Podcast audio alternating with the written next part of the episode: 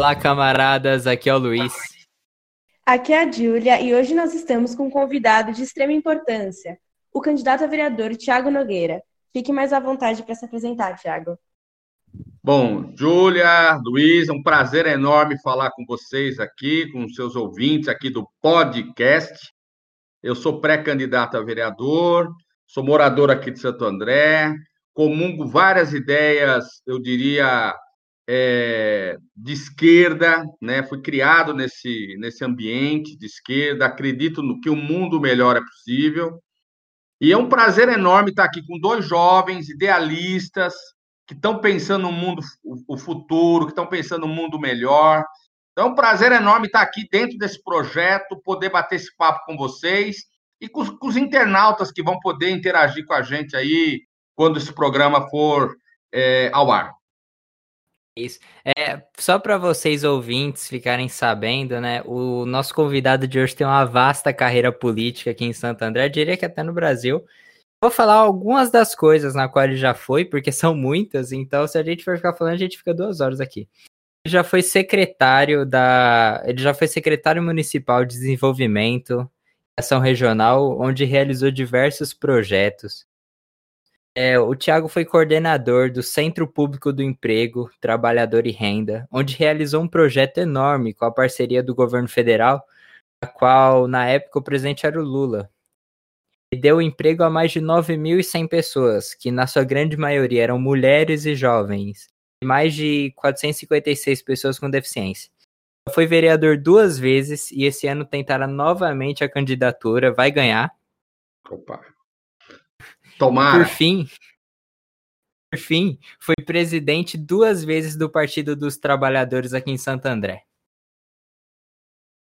É, o tema de hoje vai ser o Brasil e a pandemia, e com a visão hoje do Thiago também, que está aqui com a gente.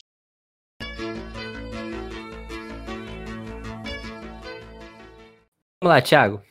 A gente sabe que o Brasil já atingiu né, mais de um milhão de casos e 50 mil mortes, o que é um número, um número preocupante. nós, no caso eu e a Jo, a gente sabe que o senhor é um dos defensores do isolamento social. Sua visão, sua visão, falando em nível federal, né, no caso o, o presidente, etc quais vêm sendo os erros que o governo vem cometendo para que o Brasil chegasse nessa situação? E, e digo que até pior, é, a gente ainda tem a expectativa de que tudo pode piorar. O que o senhor considera como agravante? Bom, eu vou falar o seguinte: o governo Bolsonaro tem sido uma verdadeira tragédia no enfrentamento à pandemia e também nos seus efeitos econômicos.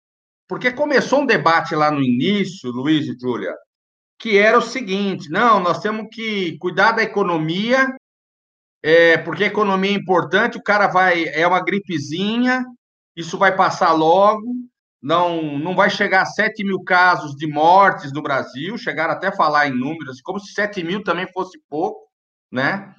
É, e, então jogaram a pandemia para um, um patamar baixo, como se fosse uma coisa menor e dizendo o seguinte: ó, se a gente não cuidar direito, o isolamento social não vai funcionar e a economia vai naufragar e as pessoas vão morrer de fome, como se a gente tivesse que escolher entre morrer de fome ou morrer do coronavírus.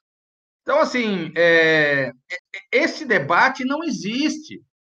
O governo federal tinha que cuidar das duas coisas, como fez a maioria dos países da Europa e do mundo. É, por que, que os Estados Unidos também estão afundados na pandemia com muitos problemas, porque também lá a visão do governo Trump, que é uma visão conservadora, foi de não acreditar na pandemia. Não, de não acreditar na pandemia. Quando a situação se agravou, daí foram se ouvir os especialistas, que são os médicos, os infectologistas, os cientistas, que pregavam o quê? Como primeira regra, nós não temos vacina. Nós não temos um remédio, os remédios existem, mas são remédios ainda que estão para vários tipos de estágio da doença. Então, você precisa cuidar do isolamento social. É a primeira situação. Enquanto se tem, não se tiver uma vacina, nós temos que tentar evitar retardar o contágio, porque as pessoas vão sobrecarregar o sistema de saúde, que vai ter um colapso se milhões de pessoas se infectarem ao mesmo tempo. Bom, o Brasil já atingiu um milhão de pessoas que se uma parte já, já se recuperou, mas que pessoas que contraíram a doença. Esse um milhão é bom registrar que aí está, não estão as subnotificações. Porque nós imaginamos aí que esse número possa ser cinco ou seis vezes maior que esse, que na verdade são 6 milhões de infectados no Brasil. E várias mortes que são por pneumonia aguda, é, é, não foram testados, não foram feitos os testes de coronavírus e provavelmente essas pessoas morreram de coronavírus, foram enterradas sem sequer saber a causa mortes exata da, da, dessa que cometeram essas pessoas. Então, o Bolsonaro é, ele tinha que cuidar primeiro, ser uma voz de comando, articular os governadores, os prefeitos, para a gente ter medidas de isolamento social. Nós já estamos há três meses. Se a gente tivesse feito 30 dias de isolamento social, como fez a Itália, como fez a Espanha, Portugal, França, Alemanha, feito testes em massa na população e feito um programa social que colocasse dinheiro para os trabalhadores autônomos, para os pequenos comércios, pequenas indústrias, pudesse para suportar esse período da pandemia. O que acontece? O governo fez tudo atrasado, a ajuda emergencial de 600 reais, que é pouco, veio depois de 50 dias, começou os primeiros, as pessoas foram para a Caixa Econômica fazer fila. Ou seja, o governador falava uma coisa, o prefeito falava outra, o presidente outra, os médicos outra. Ou seja, no Brasil faltou um comando porque o Bolsonaro, desde o início da crise, não acreditou, tentou, ele, ele falou isso, quer dizer, isso está para a história, né? Que era uma gripezinha. Depois, quando atingiu o número de mortes, ele falou que ele não era coveiro, que não tinha, que as pessoas iam morrer mesmo, né? Então, assim, eu acho um absurdo tudo isso que ocorreu. Então, por isso que está na ordem do dia o fora Bolsonaro. Fora Bolsonaro hoje está na ordem do dia, porque esse cara não vai conduzir a economia brasileira e nem as questões sanitárias que o povo brasileiro precisa. Então, assim, é uma pessoa que. Ó, vou falar um outro assunto que tem a ver com a pandemia. Ele, desde o início do governo Bolsonaro, ele atacou as universidades, que era um lugar que tinha maconheiro, é, bacanal, que as pessoas iam lá fazer balbúrdia. Ou seja, a universidade, ele pintou a universidade como sendo um negócio absurdo. E a gente sabe que a universidade não é isso. Evidente que pode ser que alguém vá lá, fume, se beija, não é esse o problema, mas as pessoas estão lá produzindo conhecimento, estudam, geram, geram valor, e é das universidades que têm surgido as principais ideias para a gente poder sair do futuro, de, de futuras crises como essa, aqui na, na USP foi desenvolvido um respirador de baixo custo. Outras universidades Brasil afora já desenvolveram testes rápidos também de baixo custo, estão estudando os medicamentos, equipamentos de proteção individual para quem trabalha na linha de frente. Ou seja, as universidades serão a grande saída do Brasil para gerar conhecimento, gerar pesquisa, pesquisadores, novos negócios, novas empresas para poder o Brasil não ficar dependente da China de tudo. Ah, nós vamos comprar respirador, comprar da China. Ah, nós vamos comprar máscara, tem que comprar da China. Olha o absurdo. O Brasil é um dos maiores, é o maior produtor de álcool do mundo, do planeta. E no início do, da pandemia, qual era o principal produto que estava faltando? Álcool gel. Ou seja, o Brasil é o maior produtor de álcool do mundo e não tinha uma indústria aqui capaz de produzir álcool gel. É um absurdo. Agora tem álcool gel. Rapidamente conseguiram, porque nós temos um parque industrial forte, se reconverte e consegue fazer. Então, assim, o Bolsonaro não ajuda, não ajuda na pandemia, e eu estou engrossando a luta pelo fora Bolsonaro. Você quer dar algum pitaco? eu só vou falar, é só um adendo, que há a possibilidade de um segundo pico, né, após o comércio ser liberado em todos os estados e que por essas maneiras inefetivas de tratar essa pandemia, por levar essa pandemia como uma brincadeira, a gente está onde a gente está. E talvez esse ano as coisas não voltem, né? O que é um grande atraso para N coisas e que está causando revoltas em muitas áreas, como na nossa, que é tipo vestibular. Sim. É, exatamente. O que é engraçado também, né? É, assim, eu não vou falar que. Porque a culpa não é dos comerciantes. A gente não tá aqui para falar, ah, não, a culpa é do comerciante que quer abrir, porque o cara depende daquilo para comer. Sim, lógico. E a culpa é do governo que não dá o auxílio necessário, como prometeu que daria empréstimo, mas ninguém consegue esses empréstimos. Então é muito complicado. É um, é um assunto muito complexo Luiz, que Júlio, ó, vamos, vamos, raciocinar um negócio aqui, ó, só para a gente falar. É, a França suspendeu a cobrança de água, energia elétrica, internet, telefone, os impostos de todos os comerciantes, de todos os franceses durante o período da pandemia. Ou seja, é uma ajuda real, rápida, que é uma decisão política. Eu tomo uma decisão hoje implemento na semana que vem. Ó, nós vamos, vamos, é, nós vamos suspender a cobrança de impostos. Nós vamos suspender. Ah, água, luz, que é uma empresa privada, nós vamos cobrar só depois que a pandemia acabar e o governo vai fazer o acerto agora com essas empresas concessionárias. Isso daria um respiro. E eu vou falar, tem setores que esse ano não vão voltar a trabalhar, ou mesmo com abertura, não vão conseguir ter clientes. Vou dar um exemplo: agência de viagem. Quem é que vai comprar um pacote de viagem para ir para qualquer lugar no final do ano? Se eu não tenho certeza que eu vou poder ir, se for para fora do Brasil, tem países que nem vão aceitar os brasileiros. Mas vamos pensar aqui, ó, eu quero ir para o Nordeste. Você tem segurança de ir lá comprar uma passagem agora, um pacote de viagem para você para o Nordeste em dezembro, no verão, janeiro? Não. Você não sabe como é que vai estar. Tá. Então, ninguém está vendendo nada nesse setor de, eu diria, do turismo. O turismo está parado, que é muito importante para o Brasil. Você quer ver o outro setor importante? Eventos, cinema, teatro, shows. Quem é que o São João agora, né? O quê? João agora, né?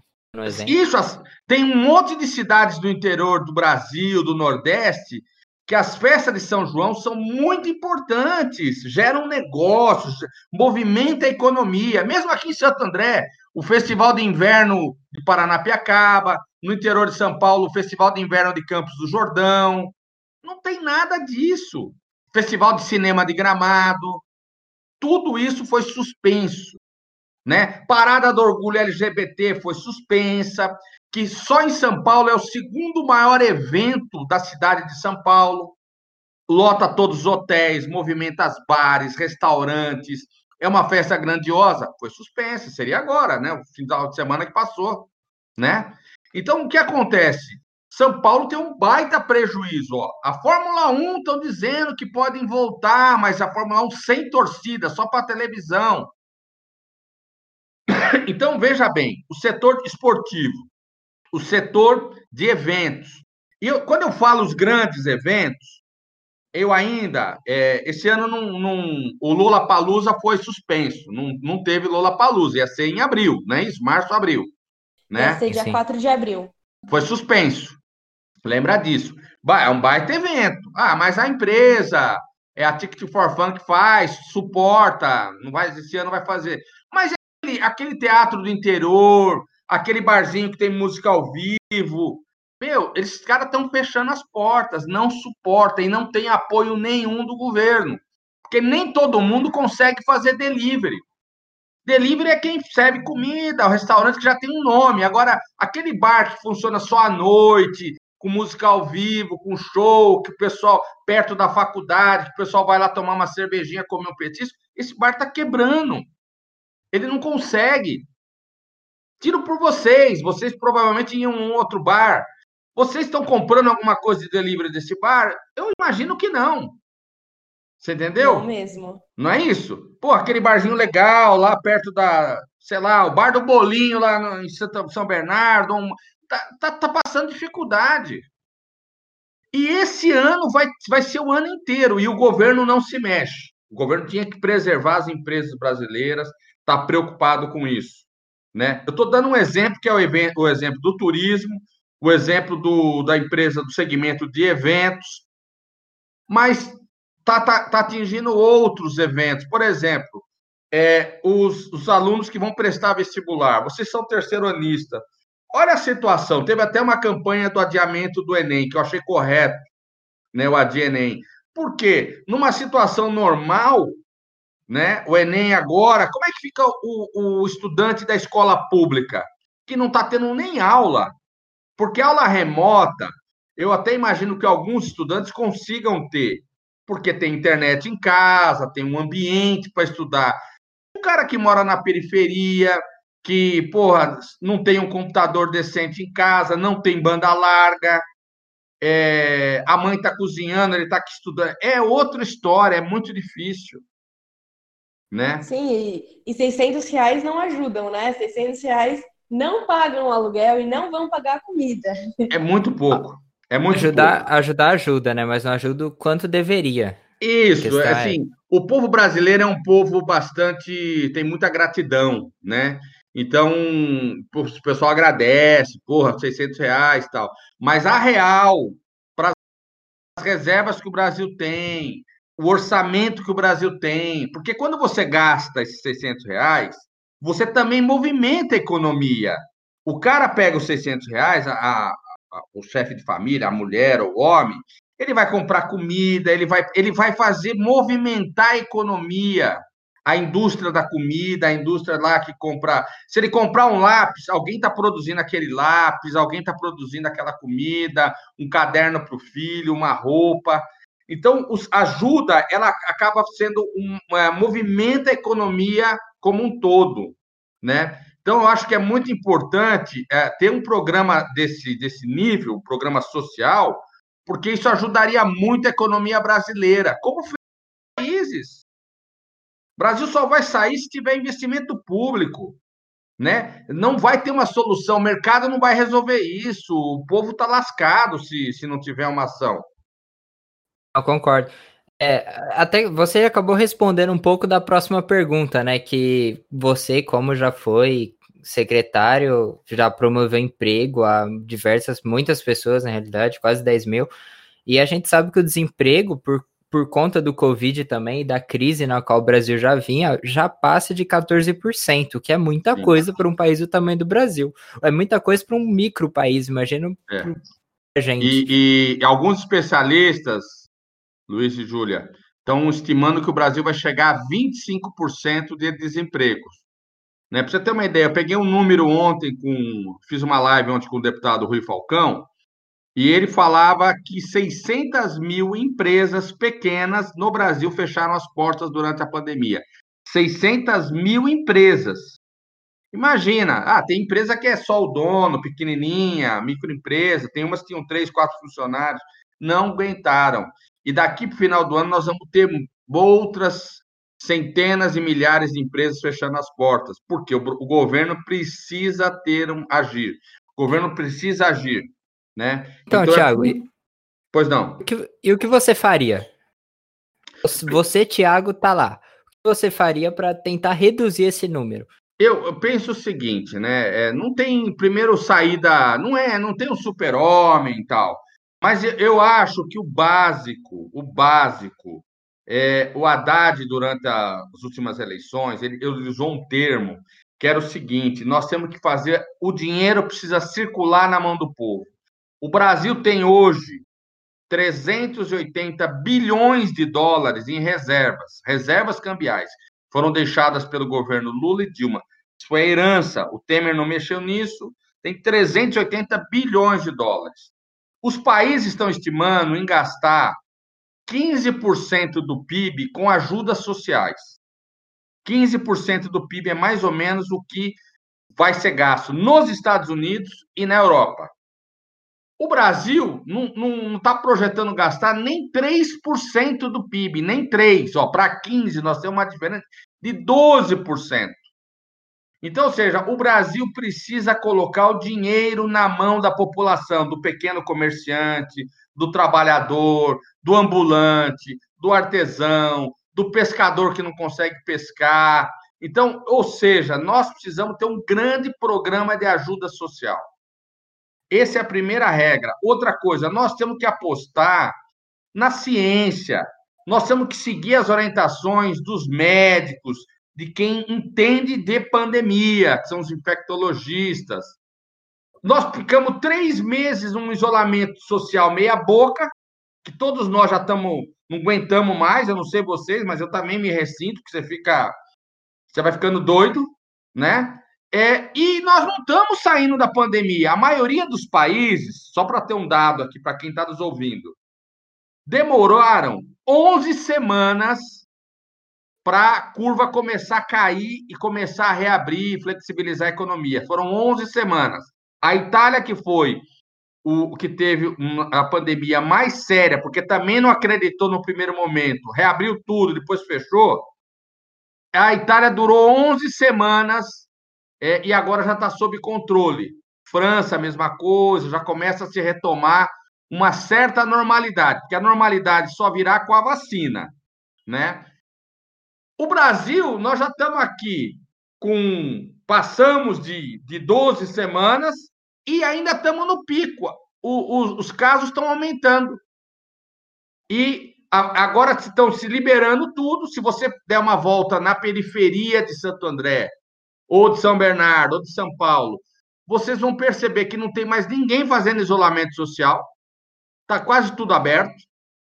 As pessoas usando máscara no queixo, na orelha, sem máscara, eu, eu fui na casa da minha mãe, minha mãe mora na, na periferia aqui de Santo André, aqui no, no Maracanã.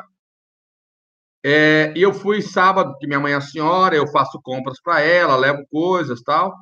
passei ali, os bares com mesa na calçada, as pessoas bebendo cerveja, se abraçando, é, comendo petisco. Parece que não tem nada acontecendo.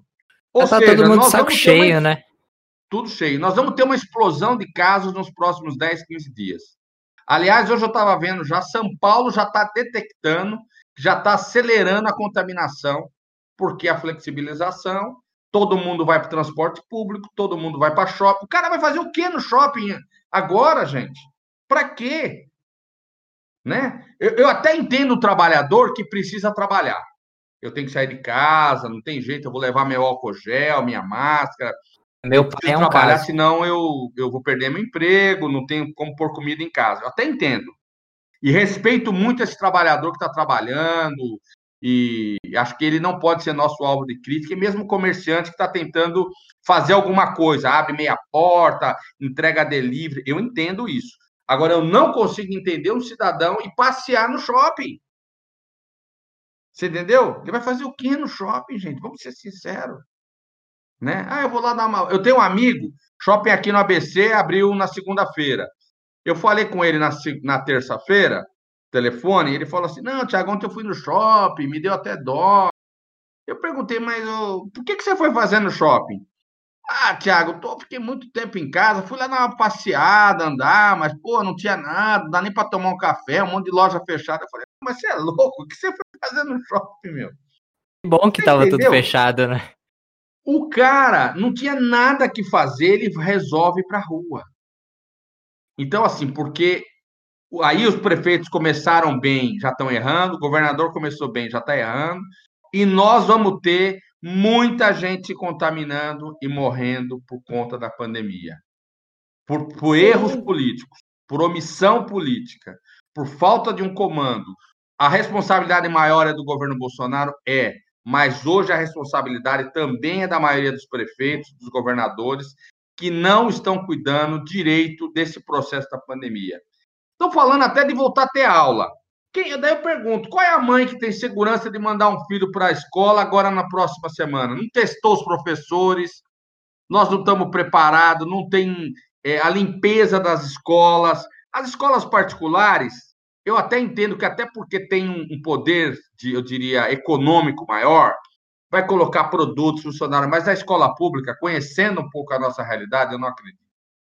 Né? Então, eu não teria segurança nenhuma de ter um filho meu na escola pública e mandar ele estudar é, e estaria tranquilo para isso. Eu não acredito nisso. Nós também eu, não temos. eu ia falar exatamente isso.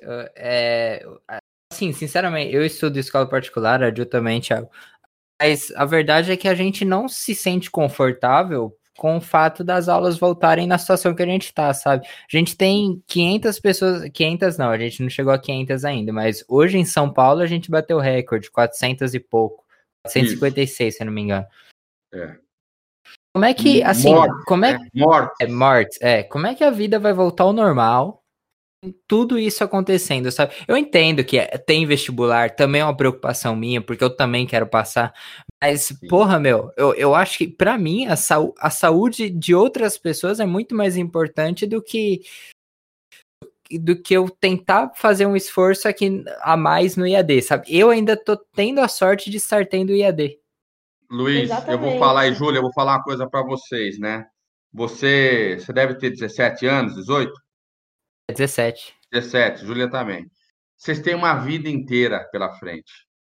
Evidente que eu sei que vocês têm uma pressão enorme, é um investimento, porque uma escola particular é cara, vocês estão lá batalhando, né? Mas assim, não vão ser seis meses da vida de vocês, se, se o calendário se alongar por seis meses, que vai mudar nada.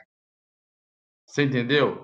É, eu, eu, com a idade de vocês, eu perdi meu pai, eu fui trabalhar, eu entrei no vestibular lá, eu fazia o MEC, não consegui pagar, tranquei a matrícula, não voltei a estudar. Daí eu fui trabalhar de turno, trabalhei na Pirelli, trabalhei na GM, Neaton, né? É, e eu não, daí eu comecei a ganhar um pouco melhor, eu era ferramenteiro, é, é, fui, entrei para o sindicato, daí eu não fui, não voltei a estudar, voltei a estudar depois, com 45 anos, fui fazer, terminar minha faculdade. Porque eu achava importante, minha esposa, que eu já te falei, minha esposa é jornalista, cobrou muito, não, fui fazer, depois, eu era o mais velho da classe, viu, Luiz? Molecada dançando funk, viu, Júlia? Eu falo, primeiros 15 dias eu falei, gente, não vou aguentar isso aqui, não. Estou aqui estudando, amanhã tem que acordar cedo. Eu estava trabalhando no centro público de emprego que você falou, né? Fala, pô, eu acordava todo dia, sete horas da manhã eu estava lá, acordava cedinho, né? Eu falei, e a molecada na classe, cantando, toca, dançando funk e tal. Eu não tenho nada contra o funk, mas eu tava ali para estudar, tava louco, né? E, sai, mas sai eu fiz- depois saía pra tomar um ainda e você não podendo, porque no outro dia Isso. tinha que estar acordado É cedo. isso aí, é isso aí. Daí, o resultado foi a melhor coisa que eu fiz na minha vida, foi ter voltado a estudar. A gente tem um conhecimento com, eh, com a juventude. Eu não entendia nada de internet, nada de rede social. Fui obrigado a aprender, porque você vai para uma faculdade, você precisa ter o domínio tecnológico. Hoje, isso me ajuda em várias outras áreas que eu faço. Não é que eu sou expert, não. A gente está aprendendo todo dia. Mas o que acontece? Você. é, o conhecimento é algo fantástico. Então, eu falo, hoje, nesse momento, você está ansioso, você está ansiosa, quem está nos ouvindo está aqui preocupado tal. Mas, assim, a- o, o mais importante, gente, é a nossa vida, é a vida do nosso amigo, do nosso irmão, a vida da pessoa que a gente não conhece, né? Isso é o mais importante. Nós precisamos acreditar que a geração de vocês tem a- o desafio de melhorar o mundo, de fazer um mundo ambientalmente sustentável, um mundo que as pessoas tenham mais tolerância e menos ódio, que possam respeitar as pessoas, seja ela a opção que ela tiver, o, o tipo de vida que ela tiver, você entendeu? Eu acho que é isso que eu acredito muito que nós temos que construir. Então, assim, o vestibular é um momento importante da vida de vocês. Mas se for, ah, se atrasar aí três meses, o vestibular. Vamos supor que o vestibular seja em janeiro a primeira fase. Pô, você vai ter um prejuízo tal, mas vai se ajustar. Você entendeu? Vai se ajustar. Isso vai passar. Isso vai passar. Mas nós precisamos, nesse momento, ter mais solidariedade, ter mais política pública. O governo precisa investir mais é, nos mecanismos de proteção social, né? O governo não está nem aí, não está fazendo nada. E é por isso que nós estamos nessa loucura, todo mundo querendo trabalhar, só que as pessoas vão reabrir os seus negócios e não vão ter clientes, não vão ter venda, ou vão ter venda muito baixa, que é isso que está ocorrendo. Vou, vou perguntar para a Júlia e para você. Vocês foram agora, nesse último período, comprar alguma coisa? Último mês. No Esquece mercado, comida. Esquece a comida, esquece comida. então não. Eu pela vou internet. Porque a minha mãe, ela faz parte do, do trabalhos essenciais, né? Minha mãe tem uma clínica veterinária, ela é dona de um pet Tá. shop. E aí, como a minha família é de risco, eu sempre arrumo assim algumas coisas e venho para cá. Mas se puder, fique em casa, né? Então, mas o que eu falo, você tem um, um negócio, um pet, né? A sua família. Mas assim, eu, por exemplo, até comprei coisa aqui para minha casa. Nós compramos, minha esposa, Dia das Mães, eu comprei um presente para ela via internet. Ela comprou um negócio para fazer ginástica, porque você não está saindo na rua, pelo menos fazer alguma coisa em casa. Alguém comprou um livro. Mas, em geral, eu não comprei roupa, eu não comprei um tênis. Eu estou vivendo assim, eu acordo de manhã, ponho bermuda, a camiseta, chinelo, estou aqui em casa. Eu fico de pijama às vezes até 11 horas da manhã, não é isso? Então, eu procuro, quando eu saio, eu saio um dia, dois na semana, já vou no supermercado, já vou na farmácia, já compro coisa para minha mãe, às vezes para minha sogra. A gente já tenta resolver tudo num dia para não ficar tendo que sair muito. Eu tenho essa condição. Tem gente que não, tem que sair todo dia. Então, assim, qual que é o grande desafio nosso? O grande desafio nosso é, é respeitar um pouco esse processo. Agora, se você sai, você tem que sair de máscara, né, Júlia? Sim, máscara e com todos os cuidados, né? Lembrando Agora você vê um monte de gente na rua, sem máscara, sem álcool gel, se abraçando. Gente. É... O Beto Carreiro, não sei se vocês viram, o Beto Carreiro sim, tava sim, cheio é essa semana, sabe? Absurdo. Olha que, que loucura é essa? Na praia, você entendeu? Shopping. Ou seja, as pessoas estão. É... Porque assim, ó, eu perdi dois grandes amigos no último mês. Dois grandes amigos. Um é um companheiro que ele estava com câncer, o filho pegou, ele não saía de casa, ele estava se tratando, o filho pegou, transmitiu para ele e ele acabou complicando a situação e veio a óbito. Perfeito. Um outro era um cara da minha idade, que tinha baixa imunidade e tal, pegou, ficou um mês lutando, tal, tal, tal, veio a óbito. Então, assim, pô, dois amigos, eu não pude nem me despedir deles né? Porque com essa pandemia você não tem velório, você tem uma série de restrições. Pô, é assim, é, é, tem, não, é, não são números, tem cara, por trás tem uma vida, pessoas que eu conhecia há décadas, há décadas. O Carlão, um companheiro aqui do PT, tá comigo desde a juventude no PT, conheci há décadas o Carlão, Paulo Neri. Então, assim, nós é, é, é muito próximo da gente muito próximo. Tem uma sobrinha que ela contraiu e ela, ela mais jovem, ela, ela conseguiu, é, ficou 10 dias, na verdade ela falou que foi 26 dias ao todo, mas 10 dias ela ficou muito mal, com dor, tomando remédio, tal, tal, tal, e tá super bem. Mas e a maioria das pessoas que não tem a mesma sorte? Né? Então, o mínimo que nós temos que fazer é usar as máscaras, usar álcool gel, é, tentar ter uma vida, eu diria, nesse momento até a vacina, a gente ter uma vida um pouco mais controlada. Ah, eu não vou me, não vou fazer isso. Ah, tem, tem amigo que já me chamou. Não, Tiago, vem aqui, vamos fazer um churrasco aqui em casa. Eu não vou. Eu não vou e desestimulo ele. Fala, cara, não é momento, cara, não vamos fazer isso. Não, mas é só nós aqui, quatro, cinco pessoas, não vou. Você entendeu? Então, acho que essa é a nossa a palavra de ordem tem que ser essa. Se puder, fique em casa. E se você tem que trabalhar, se você tem o seu negócio, tem que sair, tem que tomar o máximo cuidado possível para proteger a sua vida e do, dos terceiros. Exatamente. Tiagão, eu tô me achando íntimo já.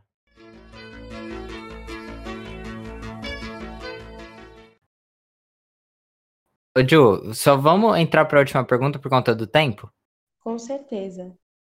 Tiagão, vamos lá. Eu conheci você, é, claro que a gente está conversando hoje, eu já conversei anteriormente de WhatsApp, porém eu conheci você por conta de um projeto que você promove em Santo André, exercício físico e etc. Sim. É, e, assim, como é que vocês estão se virando, como é que esse projeto está sobrevivendo nesse período pandêmico? com muita dificuldade. Na verdade, é o seguinte: é, é, eu tenho, por conta da, da militância, do ativismo social, eu acompanho algumas entidades, associações é, que fazem algum determinado projeto aqui na cidade. E tem uma delas que é uma associação que eu gosto muito, que é a Associação dos Moradores lá do Jardim Alzira Franco, que é do conjunto Ayrton Senna. E é um barato, uma hora vocês tiverem um, um passar tudo isso, nós vamos lá conhecer, viu, Júlia, Luiz? É, é Ayrton Senna, porque o seu Jacinto, que é o presidente da associação, ele era um fã do Ayrton Senna. Então, o bairro, todas as ruas, todas as ruas do bairro são nomes de escuderia ou de autódromos. Então, tem a Rua Ferrari, a Rua Copersucar, Monza, é, a avenida principal se chama Ayrton Senna, né? E eles tiveram, inclusive, autorização do Instituto Ayrton Senna para usar o nome na associação, Ayrton Senna. Então, eles têm um trabalho social muito grande lá, e uma demanda da associação era um grupo de mulheres que queriam fazer ginástica. Só que, assim, mulher tinha uma dificuldade. Um, um bairro é, da periferia, uma comunidade aqui de Santo André, então, nós conhecemos o Marcelo, que é formado em educação física, mas ele, ele não estava trabalhando com, com educação física e nós conseguimos um patrocinador, um pessoal que ajuda o projeto a fazer uma ajuda de custo, na verdade, para pagar. Nós compramos lá colchonete, equipamentos, bola, e o Marcelo trabalha lá com a gente nesse projeto que tem mais de 120 mulheres fazendo ginástica lá no Alzira Franco. Um detalhe, nós suspendemos, assim que começou a pandemia, nós suspendemos as aulas, né, o projeto. O pessoal, inclusive, cobra, tal. O Marcelo tem feito alguns vídeos, coloca na, na, no grupo de WhatsApp, porque nós não podemos estimular que as pessoas vão lá fazer ginástica nesse momento, né? Então, mas, assim, o projeto estava indo muito bem, porque não é só um projeto que você vai lá e faz ginástica, você discute, elas se descobrem, você tem mulheres de vários, de vários tipos de pensamento, mulheres mais jovens, idosas. Então, você tem ali um processo muito rico sendo trabalhado. Nessa associação, nós temos um grupo de jovens que a gente trabalha também a história do registro, como se fosse um cinema nós fizemos duas oficinas de cinema lá, né? E agora o próximo passo é o pessoal, eles filmarem, eles gravarem a história, eles aprenderem a fazer roteiro, para poder fazer um, um, usando o celular, um, um, pequeno filme, você entendeu? Do dia a dia deles, do que eles quiserem fazer, né? Então, assim, é, essa história do, do esporte, Evidente que nós temos várias outras coisas, poderia falar muito aqui em Santo André, mas esse do Alzira Franco, ele é muito importante pela envergadura que ele tem. Quando nós começamos, nós imaginamos assim que ia ter umas 30 mulheres que iam ter interesse, né? É, ah, vamos montar uma turma aqui com o Marcelo tal. É, formou a segunda turma, a terceira turma, a quarta turma, e agora também vamos começar com a turma dos homens, né? Que imagina que os homens da, da, numa comunidade, eles não são muito assim, é aquela. Tem um, um, uma cultura do machismo que o cara não quer ir lá fazer ginástica ali, pô, você tem hora de ficar correndo, é, sabe? É, é, é, ginástica é coisa de viado, né? Isso. O cara acha que é coisa de viado, você entendeu? Né? Então, nós começamos a romper com isso. Evidente que a gente brinca e tal. Nós levamos uma aula de zumba lá, né? Nós estamos fazendo uma vez por mês tem um aulão de zumba, né? E daí nós chamamos os homens, eles não querem ir na aula de zumba.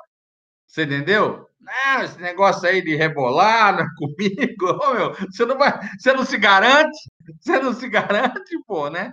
Mas enfim, é, nós estamos fazendo um trabalho que mexe com a cabeça das pessoas, que discute. Isso que você falou, o lance da, do machismo, de quebrar preconceito, né? Então, acho que é um papel nosso de debater isso na sociedade. Eu, eu gosto muito, é uma associação muito séria, um trabalho social muito sério, né? um bairro que tem muitas carências, né? um bairro que você tem um pessoal que trabalha, que tem uma condição de vida bem um pouco melhor, e você tem gente que é muito carente, que depende de programas sociais e, e tem muito essa coisa da associação, né?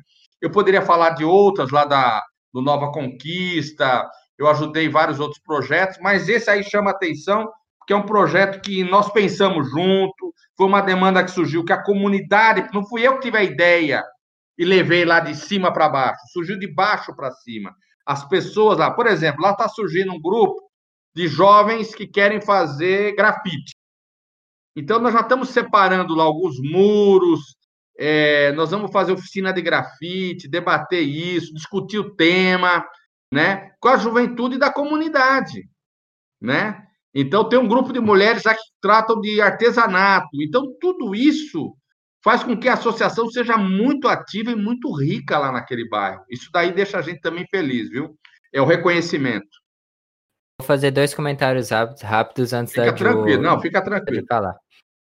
É, o primeiro, em primeiro lugar, um grande abraço para o Marcelo, que foi quem me apresentou o Thiago. Foi grande quem... Marcelo. É... Marcelo é uma figura iluminada, viu? Adoro o Marcelo, um cara do bem. Eu adoro o Marcelo. Exatamente. E o segundo é que o senhor até comentou que para a gente lá conhecer o projeto, eu falando por mim e pela Jo, a gente, o convite está mais que aceito, assim que tudo isso acabar. A questão da gente ir lá conhecer junto com o senhor, que é um, realmente um projeto muito bonito, mas fica à vontade, Ju. É, então, falando um pouco sobre, esse, sobre o esporte, a sua relevância, é, é comprovado né, que atividade física ela faz as pessoas se sentirem melhor, é uma sensação de bem-estar causada pela endorfina, né, que é liberada quando a gente faz o exercício ou após fazer o exercício. E o índice de jovens que saíram do crime é, e que conseguiram de qualquer maneira, sair dessa vida é enorme pelo esporte. Eu vou dar um exemplo agora, porque eu já fiz parte de um centro de treinamento, né? E muita gente vinha da comunidade. E o quanto essas pessoas que vinham da comunidade é, adquiriam um, uma dedicação, uma disciplina, é, ficavam com esperança de conseguir algo melhor pelo esporte. Então, o esporte é algo que salva vidas. E quando a gente fala isso, não é colocando em algo utópico, e sim na realidade. O esporte é extremamente importante, né? Ele, ele limpa a mente. E aí, eu queria fazer uma pergunta. Se o senhor é, for eleito novamente, você tem. É, você quer promover algo novo? Você vai abrir mais projetos como esse? O que, que você pretende? Ó, oh, Júlia, é, primeiro o seguinte, é, eu concordo integralmente com o que você está falando. O esporte, não, porque todo mundo, quando você fala para um, um, governo qualquer, ele vai falar assim: não, minha prioridade é a educação, é a saúde, como se o esporte, a cultura fosse algo secundário. E a cultura e o esporte são algo que estão na primeira necessidade humana, né? É, então, não é algo que é, vem depois. O governo tem que cuidar de tudo. Então, assim, eu penso que o esporte é algo muito importante e que ele pega, ele é democrático, porque eu posso ter esporte para criança, até para terceira idade, para mulher. Eu tenho que ter um programa que envolva as pessoas. É, alguns vão fazer caminhada, outros vão fazer alto rendimento, outros vão tentar fazer esportes radicais, aventura, é o skate. Eu tenho que criar uma condição de, é, de ter milhares de pessoas praticando esporte. E o que eu percebo, nós temos vários clubes, é, até privados, que poderiam fazer convênio com a prefeitura para usar durante um período de ociosidade. Você tem vários campos, quadras, que se tiver um professor lá dando aula, um monitor, você vai ter gente. Ah, o, exemplo do Marcelo. Se eu tiver, é, ao invés do Marcelo, eu tivesse 50 Marcelos espalhados por Santo André, nas periferias, eu teria 100, 200 mulheres em cada local desse fazendo, fazendo ginástica, por exemplo. Né? Caminhada, discutindo alimentação, discutindo os problemas, né? Então, assim, nós precisamos fortalecer é, esta base. Eu tenho muito interesse nisso. ali no Alzira Francos tem sido um laboratório e eu quero levar isso para vários outros bairros aqui da cidade. Isso é um compromisso que eu tenho. Hoje eu não tenho condições porque a gente está fora do mandato, a gente faz um trabalho quase que voluntário. Mas a ideia nossa é a gente cobrar do poder público um programa mais, eu diria, audacioso de, de ginástica, de promoção do esporte, né? E o esporte é uma vitrine, né? O, o Santo André, São Bernardo, você pega, vou pegar, eu sei que você é de São Bernardo, Júlia. É, nós temos aí a, o MESC, aí, o, o, o handball. Handball nosso é a base da seleção brasileira, está aí em São Bernardo. Nós já tivemos aqui em Santo André o ciclismo, o boxe, o vôlei. Vôlei, vôlei né? é, eu ia comentar o vôlei. O vôlei, né? Que hoje o voleibol nosso aqui, eu conheço o pessoal do vôlei de Santo André, o Celso, o, o Heitor, é, o pessoal que, que dirige aqui o voleibol de Santo André, eles vivem o tempo todo com o Pires na mão. Pires na mão, porque não tem dinheiro para nada, estão segurando uma dificuldade. E nós que já fomos, pô, tivemos grandes estrelas aqui do, do, do voleibol brasileiro aqui em Santo André. Né? Então, penso que nós precisamos ter investimento na base, nós precisamos ter muita gente da cidade inteira envolvida num projeto desse, é, porque o esporte, de fato, ele é uma, uma, uma janela de oportunidade para milhares de jovens que estão aí e que podem ter um caminho diferente do que a gente às vezes está presenciando aí nas periferias da cidade, né? Acho que isso é importantíssimo. O esporte é cultura, eu acredito muito nisso. Realmente, eu concordo plenamente. Assim, eu, eu, eu acho muito bonito, eu achei, eu achei muito bonito e acho bonito tudo que você disse, porque eu concordo plenamente com tudo. Eu acho o esporte algo de extrema importância para a sociedade. Não só o esporte, a cultura, porque tudo é importante na realidade, né? O papel do governo é cuidar de tudo e não colocar em foco algo e esquecer o resto. Ô, ô, Aí... ô Luiz, Júlia, só para você, há muito tempo atrás, eu fui, eu fui algumas vezes para a Europa, eu fui à Alemanha. A Alemanha é um país fantástico. É, a Alemanha é um país assim extremamente rico, extremamente desenvolvido, é, você chega numa cidadezinha pequena da Alemanha, toda cidade tem uma banda, tem um coral, tem lá um grupo de música é, tradicional. Daí você vai lá, milhares de pessoas participam daquilo. Você entendeu? É, que gostam de música, outros que gostam de cantar, outros que aprendem idiomas é, estrangeiros. O esporte na Alemanha Qualquer cidade pequena da Alemanha tem piscina pública, tem campo, tem quadra, tem gente praticando esporte. É inacreditável.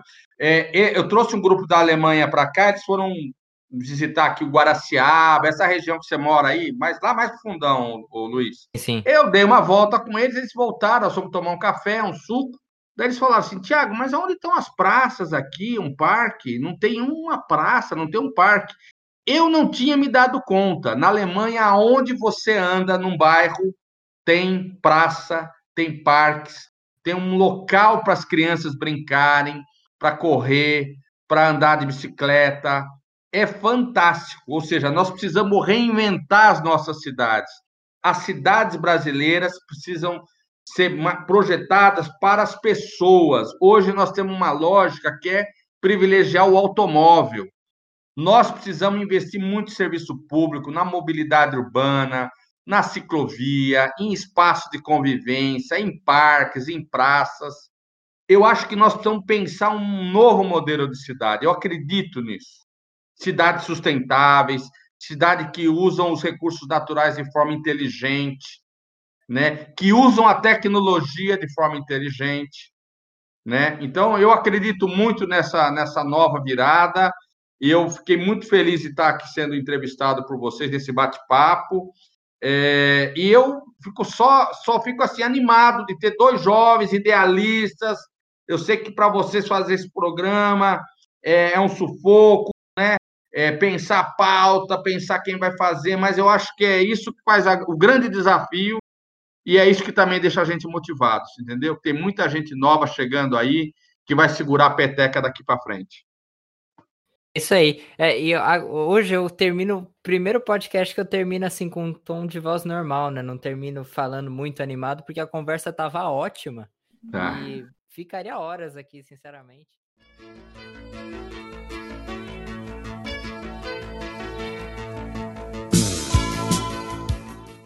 Eu quero agradecer a sua presença, Tiago, futuro vereador, já foi, vai, se Deus quiser, vai ser de novo. Que cedeu um pouco do seu tempo, teve a paciência com a gente aqui. Muito obrigado de verdade. Mais que à vontade para falar o que quiser. O Luiz, Júlia, é, Júlia, né?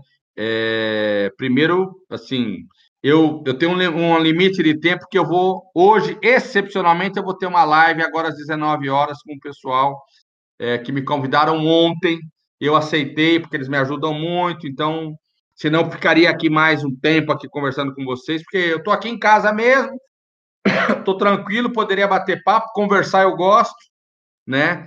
É, mas não vai faltar oportunidade para a gente voltar e debater outros temas. Você entendeu? Falar um pouquinho, vocês fizeram sobre meio ambiente, nós podemos discutir sustentabilidade, o conceito de cidades inteligentes, você entendeu? Eu acho que nós temos que apostar nisso. Cidades mais inteligentes, cidades sustentáveis, cidades que sejam mais acolhedoras. Nós precisamos ser uma cidade para todos, para quem tem deficiência, para o idoso, para o jovem, nós temos que ter, repensar, nós temos que reinventar as cidades. É nisso que eu acredito, tá? Então, eu sou aqui um companheiro de vocês, contem comigo, não tenha frescura, você manda o WhatsApp, se puder, a gente fala de novo, você entendeu? E eu gostei demais estar aqui conversando com vocês do podcast e quero desejar muito sucesso para vocês, é, muita interação, e eu sei que esse é um ano, é um ano difícil para todos nós, mas isso vai passar. E quando passar, nós vamos poder fazer isso ao vivo, nós podemos conhecer alguns projetos aí legais da cidade, porque eu acho que vale a pena a gente é, lutar por uma cidade que a gente acredita, a nossa região, nosso país e uma sociedade melhor, tá bom? Conte comigo, gratidão, estou aqui agradecido por vocês terem me convidado, tá bom? Um grande abraço e muito sucesso para vocês. Então, gente, é isso. O podcast de hoje foi incrível, excepcional. É, o Brasil é a nona economia mundial e a gente está enfrentando uma grande crise. Então, como o nosso presidente às vezes não leva isso com tanta seriedade, por favor, fiquem em casa. Se todos tivessem ficado em casa, a gente não estaria onde a gente está. Então é isso. Sigam a gente no Insta, pod underline cast underline. E todo sábado a gente está com um podcast novo no ar. Sigam o vereador Tiago Nogueira também. E é isso, foi um prazer inenarrável estar aqui. Um prazer imensurável. Até a próxima, queridos. Grande beijo. Beijo. Enquanto os homens exercem seus podres poderes, motos e fuscas avançam os sinais vermelhos e perdem os verdes. Somos uns boçais. Queria querer gritar japoneses, mas tudo é muito mais. Será que nunca faremos se não confirmar a incompetência da América Católica, que sempre precisará de ridículos tiranos? Será, será que será, que será, que será? Será que esta minha estúpida retórica terá que soar, terá que se ouvir por mais um ano? Enquanto os homens exercem seus todos poderes, índios e padres, bichas, negros e mulheres e adolescentes